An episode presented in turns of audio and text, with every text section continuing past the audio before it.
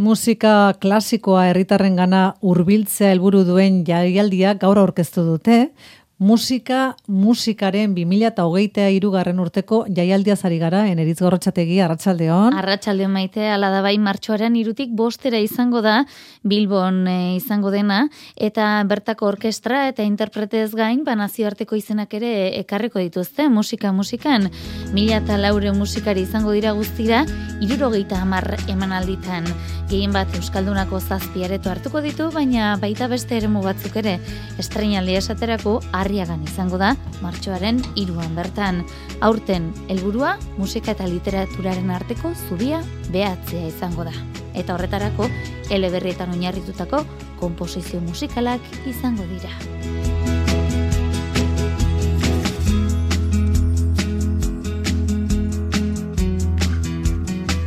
Musikarekin segiz gazteizko udal musika bandak gazteiz talent kontzertu ziklo antolatu du. Jesus Guridi musika kontserbatorioarekin elkarlanean. Hirugarren edizioa du aurten ziklo honek eta garrantzitsua da kontserbatorioko ikasleentzat izan ere udal bandarekin batera bi kontzertu eskainiko dituzte lehenengo otxailaren amazazpian eta bigarna otxailaren hogeita lauan.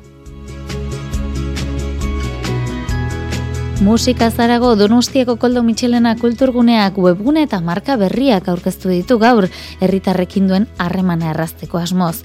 Identitate indartsuagoa eta markatuagoa bilatu nahi izan dute kubo kutsuko hiru elementu zabalekin jokatuz. Arduradunen esanetan, irudi berriak kulturarekiko, artearen divulgazioarekiko eta eztabaidarekiko konpromeso islatzen du. Kulturgunearen zerbitzuak Gipuzkoa osoko herritarrengana hurbiltza ere bada euren helburua, baita erabiltzaileek programa ekitaldi eta erakusketik buruzko informazioa errazago eskuratzeko bidea egitea. Eta iruñara begira ere jarriko gara urten mendea, eun urte beteko dira Ernest Hemingwayk Iruña bisitatu zuen lehen aldi hartatik. Testu inguru horretan, gaiarri antzokian obra estrenatuko dute. Obra Hemingway desberdin bat erakutsiko digu, mitoaren atzen eskutatzen zen pertsona ezagutzeko aukera eskainiko baitzeigu. Estrenaldia, ostegunean, arratsaldeko zortzietan izango da. Eta gaur gurean muak izeneko websaila ezagutu behar dugu, lehen denboraldiak arrakasta izan du, hainbat aitortza lortu ditu, eta bigarren denboraldia prestatzen ari dira. Jokin etxe berria etxe honetan txiloe edota burp saioetan ezagutu genuena da, muak websailaren ekoizlea, eta berarekin egin du itzordua, ia teknologiak albidetzen digun estatu batuekin harremanetan jartzea. Arratxaldeko ordubiak eta hogeita amalau minutu ditugunez, azteko unea eritsi zaigu. Arratxalde honde izula entzule. Kultur lehioa zabaltzeragoaz, Euskadi irratian. herri batean, bapatean, isilean bezala gertu naiz. Kafetegi barura sartu, lekua hartu eta nire ingurura begiratzen jarri naiz. Bikote bat musuka mundua desafiatzen. Bizitza surgatzen, musuz musu maitasuna puzten. Ez dute bestentzako lekurik apena susten. Telebistari begira jarri naiz, naiz, naiz, naiz, naiz. Eta albistek, berri guztiek, berri gehienek. Hortzak erakusten dioten zorionari, zorion apurari. Zantzek ez ez, ez, ez, euskarari Hiru palestina zugola, Real Madrid gola Arma tiro, pum, matxilotu lotuak edo nun. Eta galdetzen dut zero denena Bizi ala iran, bizi ala iran, bizi iran Berri txarrak taldea entzuten ari gara bizi iraun izaneko kantarekin Baina gaur doinu hau entzuteko aitzakia Kutsa fundazioak aurkeztu duen musika ziklo berriak eman digu. Bizi ala iraun izen burupean egingo baitute Otsailaren hogeita lauan hasiko den Eta maiatzaren amabian amaituko den zikloa Bederatzi kontzertuko sakutuko dute lehen edizio hau Diotenez, benetako tasunera nortasunaren bilaketa duen garrantzia topatu nahi dute sustraietara eta tokiko erreferenta, erreferenteetara joz eta egungo soinuekin nasten direnak topatuz. Parte hartuko duten artisten artean, bertako zein estatuko beste txoko batzuetako bakarlari zein taldeak daude. Marala, Maria de la Flor eta Abia Irukotea, Asturiastik etorritako Lebolun Submisionen eta CRNDS taldeak, Mairu, Sheila Patricia, Carmen Xia Kadiztarra, Jamila edota La Plazuela Granadarrak, Amorante eta Alba Morena ere izango dira olaia intzi artez gain. Biziala ira un otxailaren hogeita lauan hasi eta maiatzaren amabir arte, manaldi guztiak klubaretoan tabakalerako lehen soleiroan izango dira eta sarrerak jada salgai daude zortzi eta marreuroan.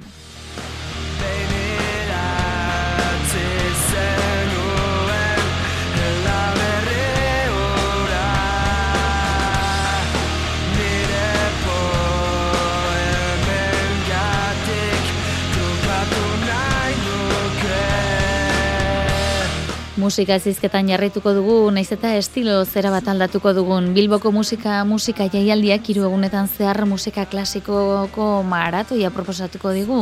Orotara irurogeita hamar emanaldi izango baitira. Mila eta laure musikari inguru bilduko dituen programa batean. Martxoaren hiru eta bost artean, notak eta letrak izenburupean, literatura eta musikaren artean izandako erlazio emankorra aztertuko dute. Iker Zabalak ditu xetasun guztiak.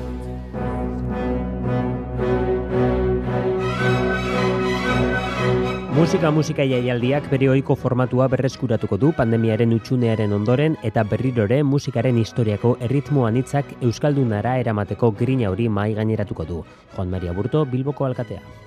Musika musika jaialdiak Bilbo Europako kulturaren erdigunean jarriko du berriz ere, hiru egunez.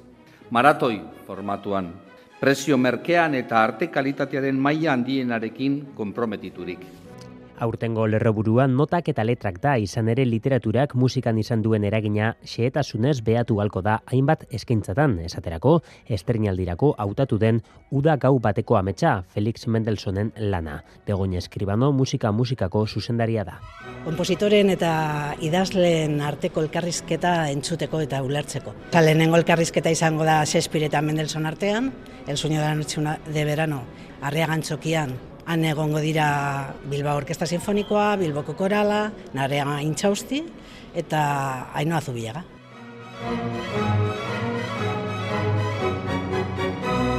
Orotara, irurogeita mar ikuskizun izango dira Euskaldunako zazpi espazioetan emango direnak, kaietako asko aldi berean, hiru egun eskaxetan gauzatzen den programa baita. Eta orotara, mila laureun musikari pasako dira bilbotik, asko bertakoak, beste asko, kanpotik etorritakoak. Sortzirun izango dira profesionalak, ba, hemen orkestak egongo dira, Bilbokoa, Euskadiko Orkesta, Nafarrokoa bebai, ba, Kanpotik, e, e Castilla León, Galicia eta Granada. Kamara orkestak izango dira, etorriko dira Israelesetik eta anima orkesta musikale Budapesetik. Eta bueno, gero ba, interprete pillo batzuk. Erronka ala, bikoitza da, ogoita bi ediziotan fidelizatu den publiko musika sale hori asebetetzea eta aldi berean publiko berriak erakartzea.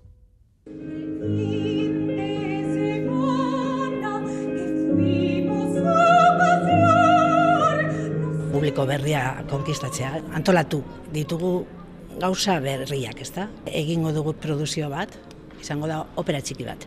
El telefono du izena, izango da oso opera moderna, eta Maria Goirizelaia izango da zuzendari eszenikoa. Aurtengo edizio honetan ala, Brahms, Tchaikovsky, Purcell edo Strauss bezalako sortzaileak izango dira eta haien ondoan aztertuko dira nola edo ala Byron, Goethe, Ovidio edo Cervantesen idatziak. Orotara hogei mila ikusle egotera ehel daitekenaren estimazioa du musika musikako zuzendaritzak.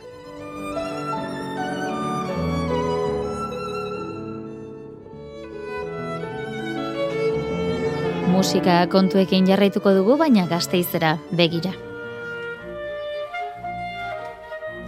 Gazteizko udal musika bandak Gazteiz Talent kontzertu zikloa antolatu du Jesus Guridi Musika Konservatorioarekin elkarlanean. Hirugarren edizio du aurtengo ziklo honek eta garrantzitsua da konservatorioko ikasleentzat. Izan ere, udal bandarekin batera bi kontzertu eskainiko dituzte. Lehenengo otsailaren amazazpian eta bigarrena otsailaren hogeita lauan. Mailu horri osola kontatuko digu. Gazteiz talentek kontserbatorioko ikaslei bandarekin zuzenean aritzeko aukera eskaintzen die. Kontserbatorioko bi banda arituko dira lehenengo kontzertuan, udal bandarekin batera, eta eun musikari inguru egongo dira taula gainean. Bigarren kontzertuan, bakarlarien txanda izango da. Iker Rola Zabal, udal bandaren zuzendari ondokoa da. Lehenengoan, Gazteizko bandak kontserbatoriko bi bandekin kontzertua izango dute. Lehenengo bandarekin, sinemako musikaskoa izango da e, gitaraua eta e, helduekin izango da e, gaur egungo konposatutako musikari buruzkoa izango da e, gitaraua. Bigarren kontzertuan bertan izango ditugu bakarlari batzuk bandarekin. Berez izango dugu flauta, saxofoia, klarinetea, txistu taldea izango dira bakarlariak bandarekin. Lehenengo kontzertua Luis Orduñak zuzenduko du, bigarrena berriz Ikerrola Zabalek. Azken honetan esan dugun moduan bakarlariek hartuko dute parte. Tartean, Itziar de las Heras eta Aitor Juez ikasleak. Flauta ikasten ari da Itziar eta klarinetea Aitor. Gradu profesionaleko azkeneko ikasturteetan daude eta udal banda erreferentea da beraientzat etorkizunean musikaren munduan aritu nahi dutelako. Oso gustora daude, oraingo aukera honekin, eta asko ari dira ikasten. Da oportunitate handia beste musikoenetan fijatzeko eta ikasteko zuzendariarekin eske da esperientzia zoragarria. Oso polita eta oso em, erabilgarria izan daiteke gure etorkizunerako. Nolabait, e, bueno, e, musikari formatuekin edo profesionalekin lan egiteak e, nire ustez, ba, bueno, gugan e, ondorio oso positiboak izan ditzazkelako. Horrelako jendearekin e, lan egitea beti e, exigentzia maila handia finkatzen du eta bueno, pues hori beti positiboa izan daiteke, ba, gu beti pues musikalki eta pertsonalki hobetzeko. Kontzertuak doakoak izango dira gogoratu otxailaren amazazpian eta hogeita lauan, gazteizko Jesus Guridi Musika Kontserbatorioan.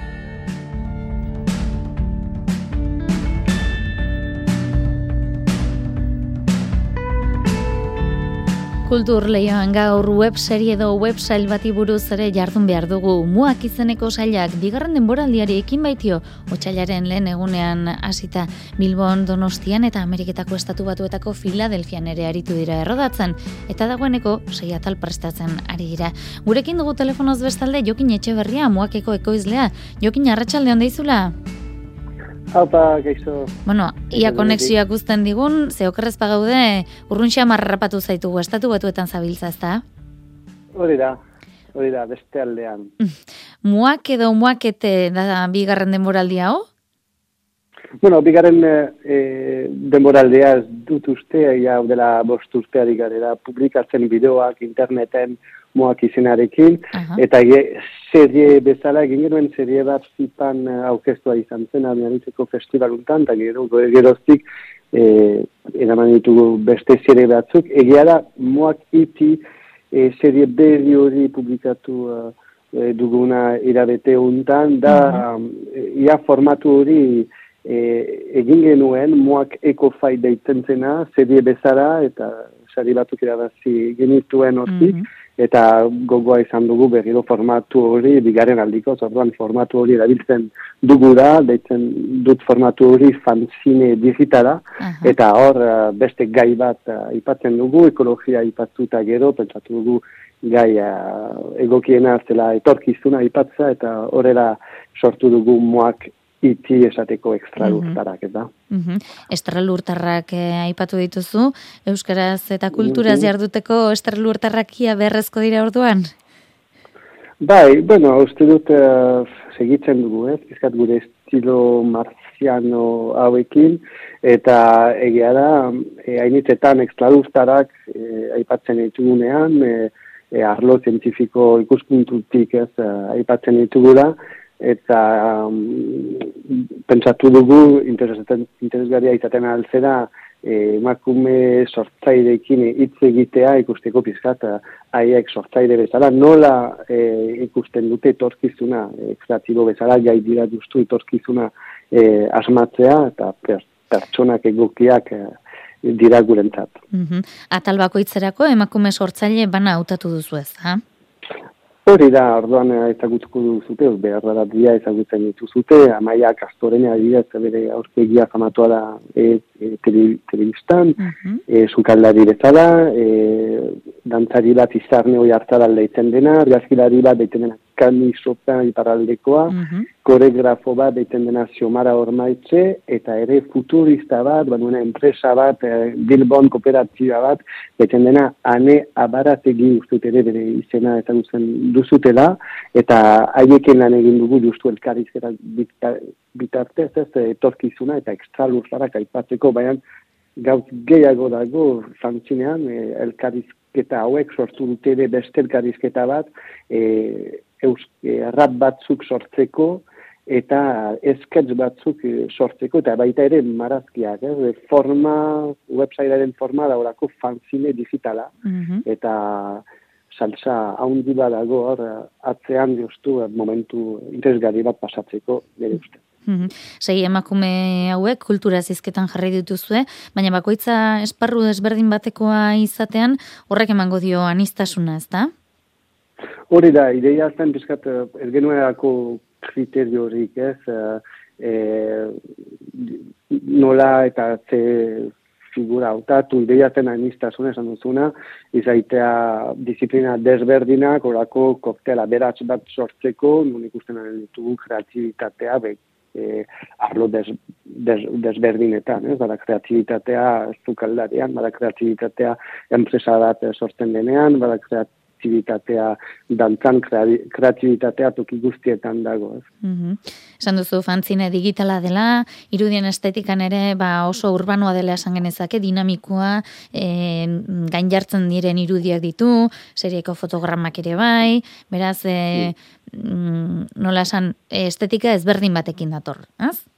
Bai, bueno, kaletik batez ere, ez? E, nire laguna handia errik disari, olerkilaria esan, esan dit, ez? Batez kaletik jan eta eman, eta usut, moak hori da, ozerakot, e, fare, fare uh, grafitero nahiko ezaguna da, zuz nahiz, uh, entzuleak hor uh, iratia bidera entzuten uh, orain bertan uh, e, bizkaiatik, edo euskadiko bidetan, eta batez ere bizkaian paretak ikusten badin baditu zute, ikusiko dute fare hori firmatua eta fare e, egin du gurentzat ere e, grafiti bat e, e, moak iti hori ez dute, ez dute informazio gehiago esaten al bere nortasunaren inguruan baina egia da bizkat kontrakultura puntu hori daukagu ez? eta ba, bueno, uste dut hori da gure identitatea, lehen identitatea, baina, bueno, gira bakarik hori, eta mm -hmm. egiten aldi ere. Irudiak epatu dituzu, aipatuko dugu muzker raperoak ere sortu dituela ritmo urbanoak, hori guztiak jantzeko, eta atzean lantalde zabala, ez da? Bai, atzen zinean, e, e, da serie mod bat, dena, bueno, serie digitala, edo web serie, eh, bueno, orain gehiago aipatzen ditugu serie digitala, gehiago lan hori egiteko talde nahiko haundia da, jakinez, badira lan talde desberdin batzuk, ez? Eh?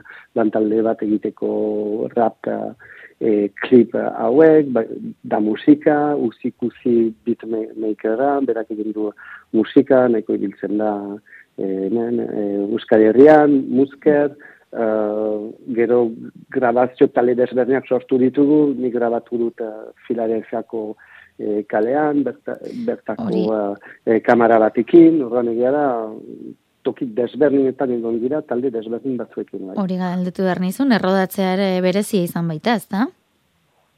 E, ba, batez ere, pizkat zaira izan da, bon, zaira, e, oitua naiz, ez, grabatzea etxetik kanpo, hori ba, ekitzer den, egia da, hor oso egiten zuen, e, hautatu nuen kale hori kristoa zelako e, Filadelfiako zentroan bazelako kriston e, argia, eta ez genuen behar edamaitea, ez dakitzen bat argi e, e, grabazio hori egiteko. oso eroso zen, meren oso egiten zuen, eta gero momentu batez, hautatu nuen kale hori bazelako lako ketxuri hauek, bakizu bat mm -hmm. direnak, mm baina hor justu gauntan ezen ke askorik, Bai, momentu batez, arratoi batzuk ateratu dira hortzik eh, atzean, eta hori izan da, nire zat, oso gugora horre goiteko, eta nire aurkezpenak egiteko, ba, bueno, profesional dit bat naizelako, oso ongi ikasi dituen ere testuak eta oso azkar egin dut grabazio hori gutiko bera. Tira, e, muak aipatu dugu, bai bilbidea baduen e, saila dela, fantzine digitala, Baltimorren eta Miami ere ba, sariak jaso dituzu, aitortzak, e, zorterik onena opa dizugu Moak ete honekin, bigarren saio honekin, baina aipamen txiki txiki bat zor diogu, zeu e, Paul Urkijo zuzendariaren irati filmean ere parteide zarelako, asteburu honetara begira izango zara pentsatzen dut begi bat hemen jarrita, goia sarietan edo? Jokin. Ba, noski, ea nola ateratzen den hori, baina uste dia oso ongi hasi dira filmaren historioa, bat ez ere zidrezen, orain ere hau dela e, aste bat, e, Gerardme, dela Frantziako festivala hundi bat, e, aurkeztu izan da firma, eta eta orain uste dut ba, e, zinemak bete behar dira, joan behar da filma hori ikustea da, krison aukera gurentzat euskaldunak gure historioak kontatzea, e, kriston izudiak behar dira, eta momentu edo da euskal zinemaren eta nire koizleretara historio bintan izaitea, oita da gain. Mm Bai, okin etxe berria, muak, e, fanzine digitalaren ekoizlea zorterik onena, demoraldi honekin ere, eta sariren bat eitortzaren bat edo bestelorik jasotzen badakizu non gauden. Ondo izan eta nahi duzun arte? Mire esker, leizarte, agur.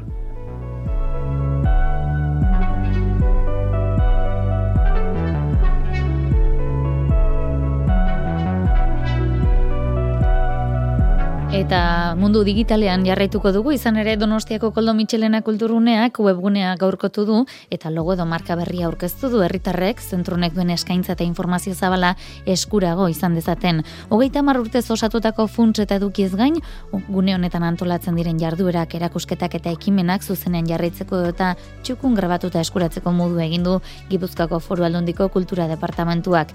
Logo berriari dagokionez, Koldo Mitxelena kulturunearen nortasun marka diren K eta emaizkien forma duten hiru kubo edo kutsaren bitartez osatu tegea enpresak. Marijo Uria izan da aurkezpenean. Koldo Mitxelena kulturuneak webune gaurkotua eta logo edo marka berritu aurkeztu ditu. Herritarrikiko komunikazioa erraztea eta kulturuneak duen ondarea eta zerbitzu eta ekimen guztien berri ematea du helburu Mari Jose Telleria kultura diputatuak dion moduan. Eh, hor azpimarratu nahi izan dau Koldo Mitxelenak eskaintzen dituen zerbitzu guztiak. Guretako eta ezagunena bada liburutegi liburutegi zerbitzua etxe honek eskaintzen daben gainontzekoen artean oso importantia da guretako azpimarratzia eraikin honek emoten dituen bestelako zerbitzuak. Bai areto honetan, bai erakusketa aretuan, bai ganbaran antolatzen diran aktibidadiak. Hogeita mar urte egindako lan garrantzitsu batetik ondarea abiatzen dela nabarmendu dute. Orain informazioa hurbilagoa eta arrazagoa izango dela dio patxi presa zuzendariak. Eta dagoeneko antzematen hasia direla. Streaming bidez, internetez jarduera askorein jarraipena egin daiteke eta grabatuta ere txukun edo zeinunetatik ikusteko modua ere egin dute. Ah, bueno, transformazio prozesu horretan, endudari gabe komunikazioa e, da protagonista nagusitako bat. E, iaz, zentroaz izan e, bere eremu guztietan komunikazioa hobetzeko urratzak ematen.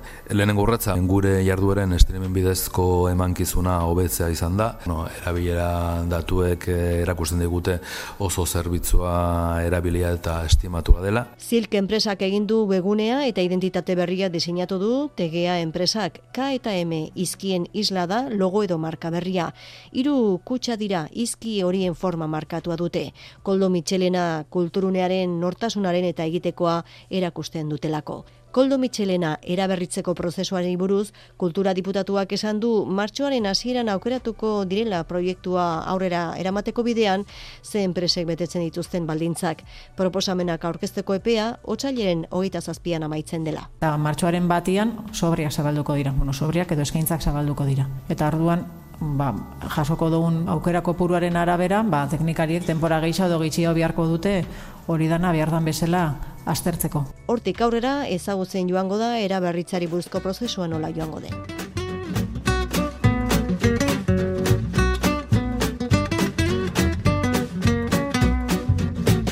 Iruñara begira jarrita duela un urte Hemingway Iruña bisitatu zuen lendabiziko zurte urren berezi horren testu inguruan, personaia hobeto ezagutzeko aukera emango duen obra estrenatuko du gaiarrean zokiak. Hemingway izenburupean mituaren atzean dagoen pertsona ezagutaraztea du helburu. Maritza Nuñez, antzarki gile peruarrak idatzitako testuak, idazle ospetsuaren bizitzako mugarriri garrantzitsuenak errepasatuko ditu, atzean zertzegoen ikertuz. Horla, Hemingway desberdin bat ezagutzeko aukera izango du ikus ikusleak. Estrenalia ostegunean arratsaldeko 8etan izango da. Xetasunak itziar lumbreresek ekarriko dizkigu.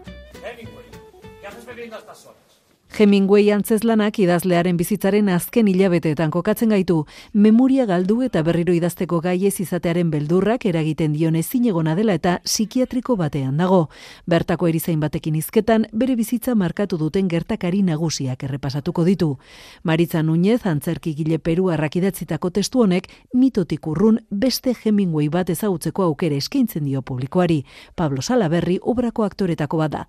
Obra honetan ikusiko duguna da pertsona, bere naultasunak, bere azken egunetan zer gertatzen zaion, psikiatriko batean izan eman zituen beren azken egunak, eta pixkanaka ba, bere noroimenak galdu egin zituen, eta alde horretatik ikusiko duguna da zer izan zen benetan Hemingway txikia zenetik, gurasoekin zeukan harremana, eta nola guzti hori bihurtu egin zuen ezagutzen dugun pertsonaia hori. Hemingwayri buruz buruan ditugun estereotipo, historio eta topiko guztiak alde batera utzita, antzeslanak personaiaren atzean zegoen personan jartzen du indarra, gehienentzat ez ezaguna baitzen. Batez ere hemen iruñean beren imagina oso espezifikoa delako, ez? Ez genuen pertsona ezagutzen, hemengo aktoreak ez genuen ezagutzen. Eta honekin ezagutu egin dugu eta ulertu egin dugu nolakoa zen bere bizitza eta zergatik idazketa horiek eta nondik datorren bere obra guztia, ez? Azken finean, imagina hori, festaren imagina hori eta batez ere iruñean beti ematen den imagina hori aldatu egin digu, ez? Eta hori espero dugu publikoari gertatzea. Julio Alonso aktoreak jokatzen du Hemingwayren rola eta bere ondoan ikusiko ditugu holtzan Pablo Salaberri bera, Inigo Salinero, Virginia Cervera eta Manolo Almagro. Eszenografia Pedro Salaberri artistak sortu du eta musika Gorka Pastor kompositori iruindarrak. Gaiarreko estrenaldiaren ondoren, obra burlatan ere ikusgai izango da. Antzerki munduko sari bat ere bai, ba Benjamin Alonso Bilbotar sortzailearen Robert Lapaxen antzerkia improvisazioaren dramaturgia bat izeneko lanak lortu du hogeita bosgarren antzerki ikerkuntzari zuzendutako nazioarteko artez blai saria. Robert Lapax artista multidisciplinarraren ingurukoa da testua, ongo sortzaile esteniko honenetariko jotzen da, eta beraz, ark antzerki edo dramaturgiak sortzeko darabilen prozesu berritzaile aztertu, ulertu eta zabaltzea du helburu saritutako testu honek Kanadako sortzaileak jasotako hezkuntzak, aktore sortzaile kontzeptuak zerukusean du handia duela dio ikerketa lan honek eta kebekeko zundari honen jarduteko modua ulertzen lagundu nahi du. Benjamin Alonso Barreña, e, sariduna Bilbotarra da sortzez, egun ordea Montrealen bizi da. Estena zuzendari, koreografo aktore, pedagogo eta antzerkigilea da. Eta doktoretza osteko kontratua baliatu dio, ikerketa prozesu hau egiteko aukera.